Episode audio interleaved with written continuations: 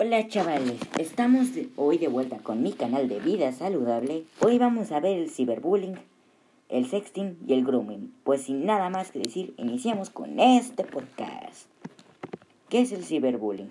El ciberbullying es un tipo de bullying, como su nombre lo dice, pero digital y ocurre cuando te mandan mensajes ofensivos por redes sociales o cualquier otro tipo de plataforma digital. Mandan fotos para insultarte o simplemente otras personas para hacerte quedar mal, con intenciones comúnmente de fastidiar. Hablan mal del ti, te suelen por acosar.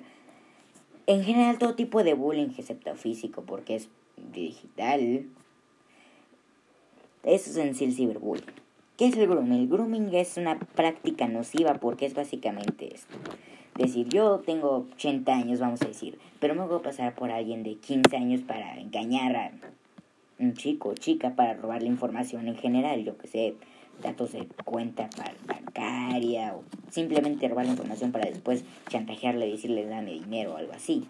Es lo que comúnmente solamente robar información y engañarte en sí está mal porque te engañan y suelen por ser intentos de robo por internet.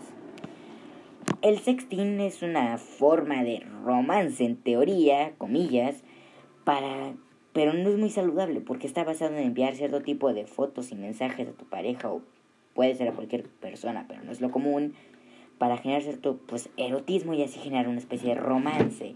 Pero esto pues no es muy bueno. Ahora diré, ¿cuáles son los peligros de estas tres prácticas muy nocivas para la salud? El bullying busca molestar, muy obvio. El grooming es su tipo de, de robo y de engaño, tampoco es muy bueno que digamos.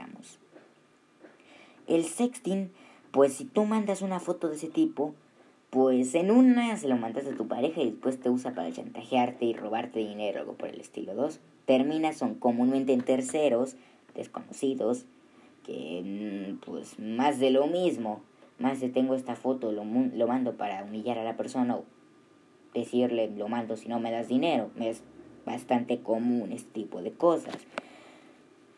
En general este tipo de prácticas son malas y no es bueno hacerlas.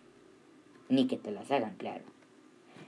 ¿Qué es, eh, cómo más bien, cómo prevenir este tipo de actos?